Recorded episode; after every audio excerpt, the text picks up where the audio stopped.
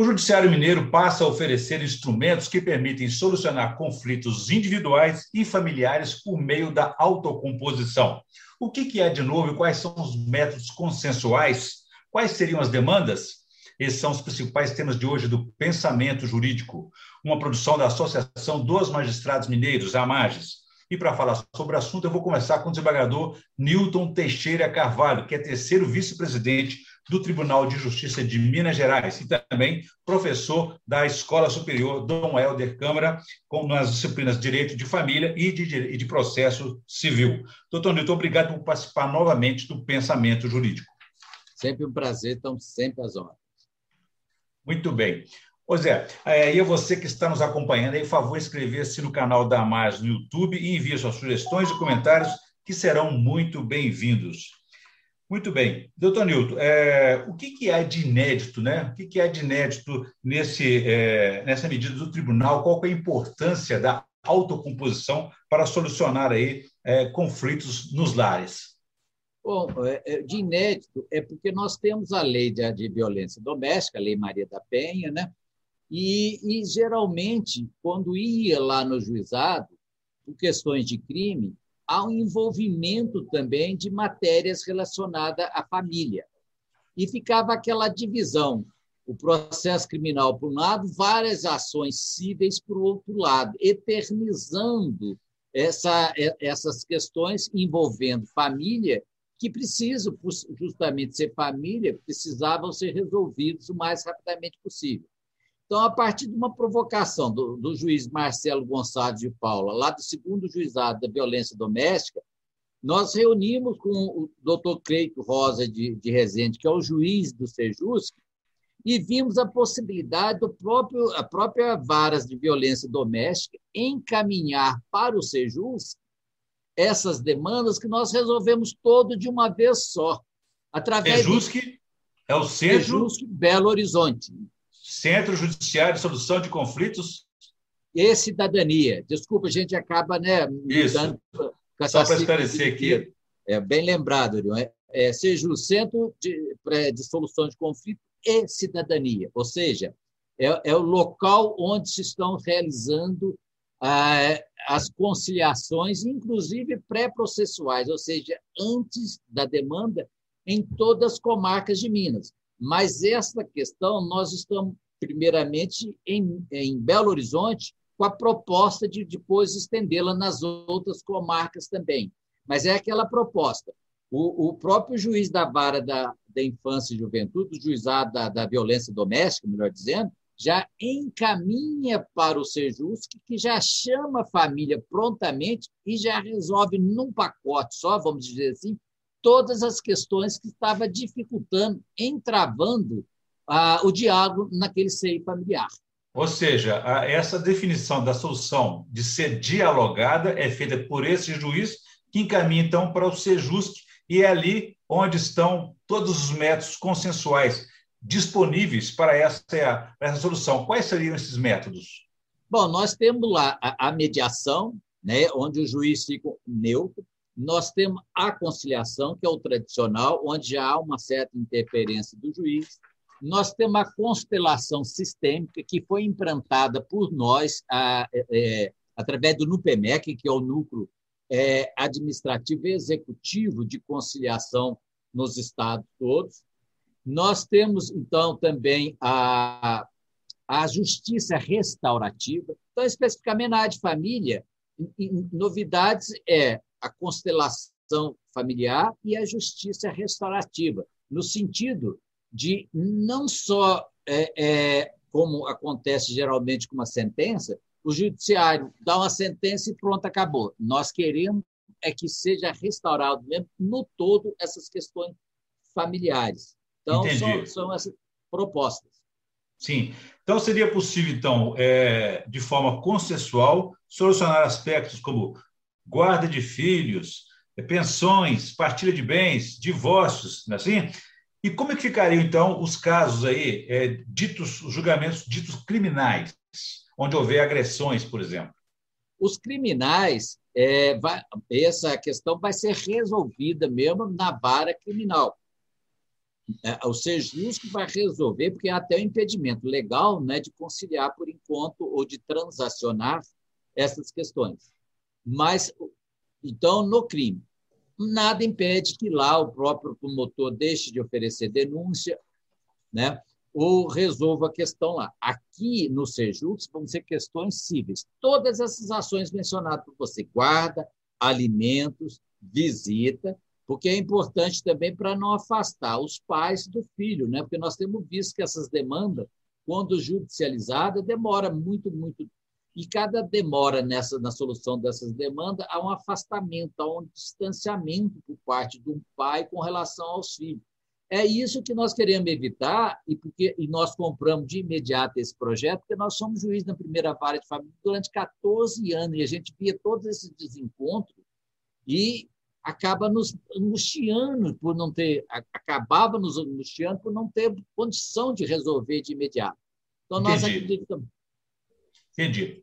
É, e nós estamos falando de relacionamentos íntimos, né, de afeto. O ideal é que não haja um processo, né? Por isso que ele é encaminhado para essa conciliação. Estamos falando também de fase processual para evitar que o processo, que o processo realmente é que ele vai agravar mais ainda esse conflito, né? É, é essa é essa nossa preocupação, evitar o processo e evitar que o conflito eternize, porque como você disse, nós estamos tratando com sentimento. Então não vão buscar muita racionalidade numa questão que é sentimento. E por ser sentimento, Quanto mais rápido nós é, superarmos esse desencontro entre essas pessoas, é benéfico para a família, é benéfico para a sociedade e é benéfico para o judiciário também. É, estamos falando de casos cíveis de mulheres em situação de violência doméstica, correto? Sim, começa lá, mas geralmente é por causa de quê? Porque a questão envolvendo o direito de família não está resolvida, né? uma questão que lá pelas tantas, até mesmo o divórcio é a solução. Não adianta, nós não estamos no momento de forçar um casamento onde não há afeto, onde não há carinho, e manter esse estado de coisa agrava até mesmo a questão da violência. Né? Então, resolver isso tudo para que a criança não sofra com essa falta de atitude dos pais. Aí sim que funciona a, a constelação familiar, a, a, a justiça restaurativa, no sentido da pessoa também não ter medo de dialogar, de trazer os seus desencontros para um debate que deveria ser feito em casa, mas que infelizmente ficou travado. Como é que é que funciona isso, doutor Nilton? É, constelação sistêmica, familiar, é, justiça restaurativa, são nomes é, por si só não têm assim, uma, uma, uma clareza do, da compreensão dessa técnica. Só pode adiantar para a gente como é que funciona isso? Posso, é, superficialmente, porque na prática é que vê mesmo como funciona. Na verdade, são especializações da, da, da mediação, da conciliação. É justiça restaurativa. Então, é a preocupação de que é, também o pós-acordo, no caso, é, é que as partes, por exemplo, antes da justiça restaurativa, no penal preocupava muito com a, a, o réu, condenar, pronto. Não. Na justiça restaurativa, vai haver um, um encontro entre a vítima e o réu, no sentido de é, buscar o restabelecimento do que estava antes do fato acontecer, no sentido de que não, saber perdoar, saber conversar, sem prejuízo, evidentemente, às vezes da pena. Mas, antes de tudo, é trazer as partes para o debate para que volte ao estado anterior. Nós não podemos, por exemplo, no homicídio, trazer a vida de volta, mas podemos suavizar as consequências, principalmente a partir da conversa entre ofensor e ofendido. Na uhum. vara de família também é a mesma coisa. Então, essa é a justiça restaurativa, preocupa com o todo e não só com uma parte do todo. Aí a, e a constelação sistêmica envolve muito mais, envolve sentimentos, envolve, traz também para o debate outras famílias e chega a trabalhar até com aquelas energias que, queiram ou não, estão atrapalhando, atravancando o, o, o diálogo, o acordo. Então, porque a proposta nossa, responsável pela implementação dessas políticas aqui na terceira via, senhor, é no sentido de que existe método, nós chamamos sistema multiporta, esses métodos são bons, estão surtindo efeitos, por que não admiti-lo? Porque, olha, a, a própria a constelação sistêmica só foi introduzida no mês passado em Minas Gerais. Nós somos um dos últimos estados a fazer isso. Nós não, não podemos perder a, perder a oportunidade do chamado sistema multiporta, ou seja, oferecer várias portas de entrada para que a conciliação seja alcançada, para que nós evitemos a eternização desses processos em juízo. E é muito importante nesse momento, doutor Nildo, que tem crescido até assustadoramente os casos de violência doméstica, é, domésticos, é, impulsionados até mesmo pela quarentena em função da pandemia, né? Sim, temos tido notícia. É, é, uma, é um fato que nos entristece, mas é justamente isso: o recolhimento dentro de casa, a falta do diálogo, né? a falta de trabalho, né? por alguns comércios ainda fechados, então, aumentou sim, e, e, e há uma preocupação de estancar para que não, não continue. É. Não justifica, mas, enfim, está acontecendo e, por outro lado, não é possível. Se não é possível recuperar o afeto, pelo menos o estado civilizatório entre as pessoas, nos relacionamentos, até porque pai e mãe continuam tendo filhos, algo em comum, tem essa convergência, né? De que maneira como funciona, doutor Nilton, esse método de autocomposição? Ele obtém um resultado diferente daquele processo tradicional? Sim, sim, Orion. É, é, muito interessante, inclusive, participar dessas, dessas sessões de conciliação. Você vê que há uma diferença, que a parte é ouvida. Um dos princípios desses métodos de mediação e conciliação é a escuta ativa. Coisas que nós, juízes, em razão dessa verticalização do poder, infelizmente não sabemos praticar muito. Tanto é que hoje se afasta, está se afastando da figura do juiz na mediação e colocando um facilitador, um conciliador, porque nós temos que ouvir, a mediação tem o seu tempo próprio, nós temos que saber ouvir, deixar as pessoas, faz parte desse procedimento, deixar falar, ouve uma, ouve outra, porque a parte se sente na construção desse acordo. Olha a diferença. Tanto é que o resultado é tão bom que é, geralmente não se descumpre esse acordo. Já o que não acontece com a sentença, porque a, a sentença é algo imposto, de cima para baixo. Que alguém vai recorrer, inclusive. Pode até recorrer dela, inclusive, né? Recorre dela, inclusive, transita em julgado, tem que vir a execução, tem que prender o pai do o devedor de alimento e, às vezes, ele perde emprego aí que não paga menos. Lá Entendi. na conciliação e mediação, nós estamos evitando isso. Ou seja, a, as partes têm autonomia, né, permite a escuta mútua aí, e colocam os dois lados do conflito no mesmo nível, no mesmo patamar de igualdade, né? Bem colocado, ou seja, tem que estar no mesmo nível. Ali não tem autoridade, ali não tem autor, nem tem réu. Tem partes no diálogo. Portanto, é um sistema muito democrático também. E é por isso que, na hora, é, é, é, é muito comum nós fazermos mediação ainda aqui, a pessoa chorar, às vezes xingar, mas faz parte desse processo. Gente, por isso que tem que saber ouvir né? no sentido de que as partes se sentem, no final, é, é, construtora daquele acordo. Então, isso é uma democratização da justiça nesse sistema que nós estamos chamando aí de multiporta. E é uma questão que precisa avançar, doutor, porque, é como eu disse, né, é, os registros aí, o Brasil teve 150 mil denúncias de violência contra a mulher no ano passado, um quadro assustador realmente. Qual que é a responsabilidade do judiciário nesse caso? Gostaria assim, de explorar um pouco as lições da experiência que o senhor teve de 14 anos em vara de família. Qual que é o papel do judiciário aí? Bom, é aí que há a grande mudança, porque o papel do judiciário é muito passivo, até antes dos meios autocompositivos. Deixar autocompositivo. Deixava acontecer para depois vir e, e resolver o assunto. Agora, através dos, autos, do, dos meios autocompositivos, dessas políticas de composição, é, o Estado antecipa, porque ele, ele ouve as partes e, e, e nós estamos indo nas escolas, nós estamos indo nas delegacias, no sentido de trabalhar com essas pessoas. O, o, o, judiciário deixa de ser um judiciário sentado, se levanta e vai até onde a pessoa está tentando evitar que os fatos aconteçam.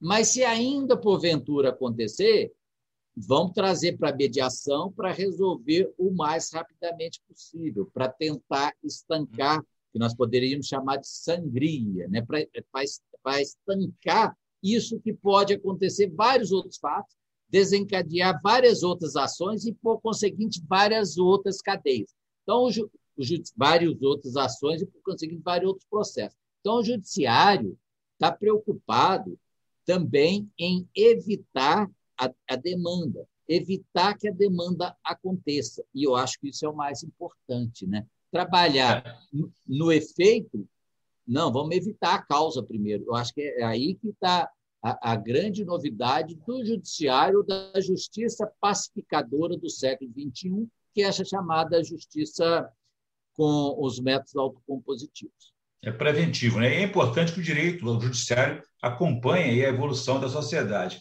Agora, eu queria saber do senhor o seguinte: existe uma justiça ou um magistrado ou magistrada mais vocacionados aí para a pacificação? Existe, existe sim. Primeiro, o que nós temos aqui, eu vou chamar de demanda reprimida. O que, que significa isso? Todos nós fomos criados ou estudando numa escola de direito que se preparava as pessoas para a guerra.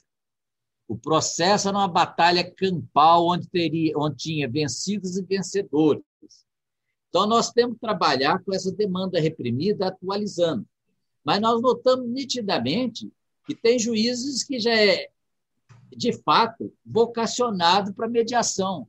Como temos também juízes que, até hoje, infelizmente, não admite a conciliação, não viu que é um suporte fundamental, uma ferramenta fundamental, não só para o judiciário, mas principalmente para o jurisdicionado. Olha, hoje, por exemplo, nós trabalhamos lá o, o, sistema eletrônico introduzindo no pré-processual, dando oportunidade para aquela pessoa que não tem condição de contratar advogado, já entra aqui na, na, na internet ou no celular dele e já manda a demanda dela para o judiciário ou possível conflito que vai surgir para o judiciário. Mas nós precisamos mais vocação, sim, para mediação, mas dentro dessa proposta, entendemos. Pessoal formado na velha guarda, onde ele formava, ele era formado pela para a guerra. Hoje, já o MEC exigiu que tenha essa disciplina mediação e conciliação, os métodos consensuais, no curso de direito. Então, já vão formar pacificadores. Então, nós estamos superando modelos, superando paradigma. Isso que é o mais importante. Mas é, nós notamos claramente isso que você falou. Tem juízes que já é nato por vocação, tem juízes que já repele a, a, a conciliação de imediato. Faz parte da convivência em sociedade.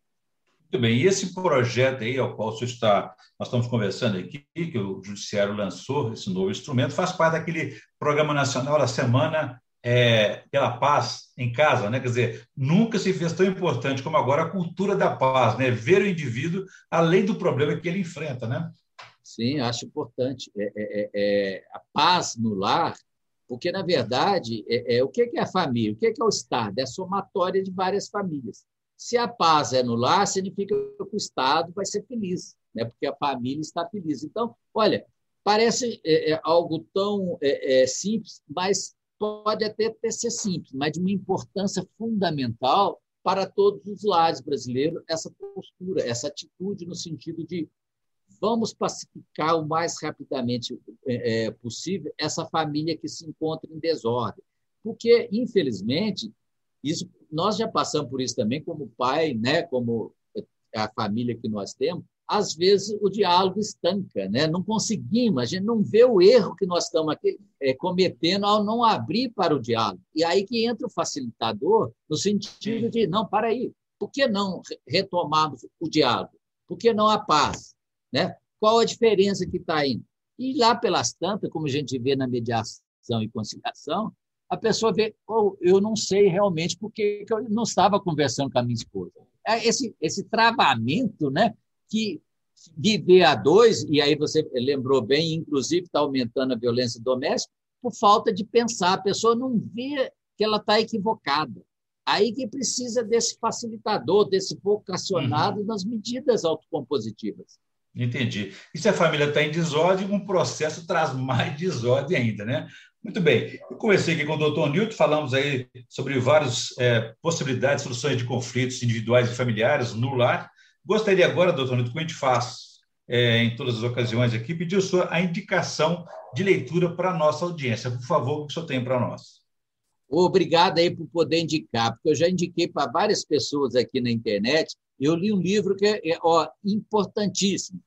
É uma ficção que chama Flores, Flores para Algernon, que é um ratinho, de Daniel Case. Esse livro trabalha muito também com essa questão, a postura nossa, principalmente para aqueles que acham que já tem uma certa erudição e que dispensa o outro na sua cultura o simples, que na verdade tem grandes saberes, mas que por preconceito nós esquecemos.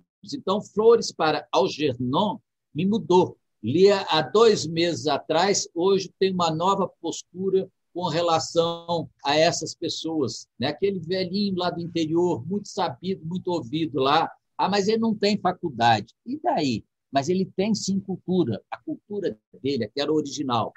E me permite também, esse, esse, esse aqui, Orion, é um romance. Agora, em termos também do jurídico, mas na, na política e na filosofia, eu li o Bob, aqui, é, me permiti aqui, o, o, o Norberto Bob, qual é a democracia? Não poderia deixar de indicá-los também no momento onde esse radicalismo entre direita e esquerda não vai nos levar a lugar nenhum, vai nos levar a uma ditadura. Então, nós precisamos preocupar com o Estado democrático de direito. E Bob, em 1959, quando escreveu esse livro, esse filósofo italiano, falava várias coisas que estão acontecendo hoje no Brasil. Qual a democracia? A importância da democracia, essa necessidade de diálogo que tem que haver, nada de ódio mas sim de diálogo constante entre vários esses, esses partidos políticos para que a democracia prevaleça que é como sistema de governo, porque nós não temos outro melhor ainda não. Né? Então, é, qual a democracia de Norberto Bobbio, prefaciado por Celso Laffer, é interessantíssimo também para todo mundo e não só para quem vive no mundo do direito. Muito bem. Nilton, o tempo é curto, infelizmente poderíamos discutir mais aqui, mas é, começamos aqui sobre esses novos instrumentos que agora estão aí sendo adotados pelo Judiciário Mineiro a solucionar conflitos individuais e familiares é, nos, nos lares por meio da autocomposição. Muito obrigado pela entrevista, foi um prazer recebê-la aqui no Pensamento Jurídico. Eu agradeço pela oportunidade de difundir esses métodos autocompositivos que eu encampei porque eu sei que a justiça do século XXI é a saída que todos nós almejávamos. Muito bem. É você que nos acompanhou, pode ver e rever essa entrevista nos, nos canais da Amages no YouTube, nas redes sociais e também no site da associação. Obrigado, ficamos por aqui e até a próxima.